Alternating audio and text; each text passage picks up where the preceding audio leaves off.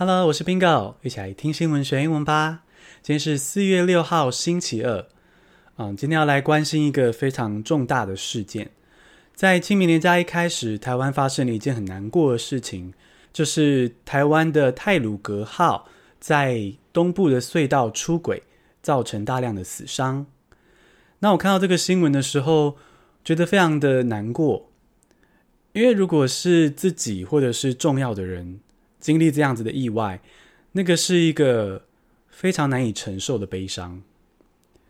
那到底在情绪上要怎么面对这件事情？那台湾的结构要如何改革，都是很不容易的一件事情。所以今天这集，Bingo 要用五个单字来关心台铁出轨的事件，以及我们这些嗯不是当事人要怎么样去调整情绪。那我们现在来进入正题。第一个单字是 derail，D-E-R-A-I-L，derail，出轨是动词。A passenger train has derailed in a tunnel in eastern Taiwan。好，这个泰鲁阁号出轨的事件，我们先了解一下它的基本的资讯。台铁的泰鲁阁号在隧道中出轨，造成大量的死伤。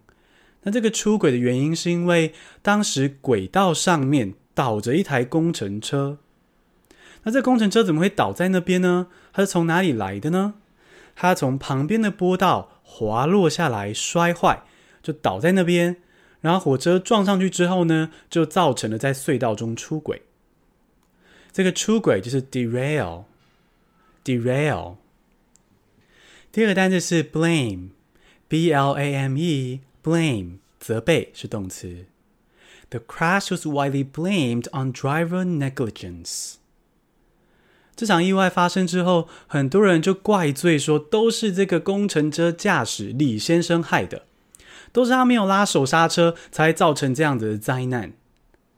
那我觉得李先生当然是要负起责任，可是如果把所有的罪都丢在他身上，未免也太简化这个意外这个事件。而且也有点像是找一个人发泄情绪了事，没有要解决问题。那更恐怖的是啊，也，还冒出了一些阴谋论的声音哦，说会不会这不是一场意外，是有人刻意造成的灾难？那老实说，我也不是说不可能有阴谋，但是又不是说经过仔细的调查就提出这些阴谋论，那不就是危言耸听吗？对整个社会或是李先生本人都非常的不负责任。那像这样子，有很多人把罪都怪在这个李先生身上。这个怪罪、责备就是 blame。那纯粹只是责备李先生，blame him。我没有办法靠责备他就预防下次的灾难再次发生。所以我们在聊怎么去看待这场灾难，怎么避免下次再发生一样的惨剧呢？我们来看第三个单字。第三个单字是 fence，F-E-N-C-E，fence。设置护栏是动词。Why was there no proper fencing at the site？我们刚刚说到，不能够只是责备李先生本人，我们要去看结构的问题。那这个结构的问题呢，我们可以先从日本产经新闻的观察来看。日本的这家新闻媒体产经新闻有到花莲的意外现场做采访报道，那我们就提出说，没错。这次的灾难确实是因为工程车滑落造成的。可今天如果换成是有落石滑落掉到轨道上，哦，所以是自然环境造成的哦，一样还是会引发火车出轨的灾难。所以，我们并不能说啊，就好好的惩罚李先生、骂李先生就能够解决这个问题，并不是嘛？因为今天换一个，换落石滑落，一样会造成出轨。所以，产经新闻提出的问题是。安全护栏呢？这个铁轨旁边不是应该要设置安全护栏吗？Why was there no proper fencing at the site？哦，这个 fencing，fence 动词，设置护栏的意思。在这个现场，怎么没有看到安全护栏呢？那日本产经新闻是推测说，因为安全护栏或者是围墙这些东西是人民看不到的政绩，或是说无感的政绩。可是呢，政府要设置这些护栏跟围墙，又很花钱。简单来说，吃力不讨好嘛。所以历任政府就会苟且敷衍这一块。而这可能只是台湾政府问题的冰山一角。哦，就是说，台湾的政府在面对这些工程安全的时候，容易比较随便，因为这些工程安全的设施就是吃力不讨好的政绩。那么刚提到的安全护栏问题是直接关系到这次的意外。那另外我们值得思考的是，台铁该怎么样改革？那么来到第四个单字，第四个单字是 expose，e x p o s e，expose。揭露是动词。The recent accident exposed the inner problems of the Taiwan Railways Administration。我们刚刚说到工程车滑落，而台铁没有在轨道旁设置护栏，这是这个事件的近因。那这个事件的远因，哦，就是它的核心问题，可能是台铁本身的迂腐无能。那么简单说白一点呢，就是台铁呢是一个人力老。技术老又大亏钱的公务机关，那这样的台铁怎么可能会有好的工程安全品质呢？可是台铁其实攸关全台湾人的生命安全，是应该要被改革的。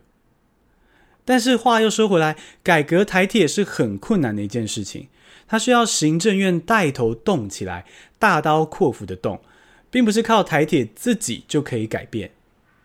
但是呢，台湾历任的政府都觉得台铁是个烫手山芋，干嘛去改革它啊？碰了吃力不讨好诶，所以呢，干脆就放着不管，那就一任一任政府这样接下去，睁一只眼闭一只眼，整个台铁就继续用这个又危险又烧钱的方式在台湾行驶下去。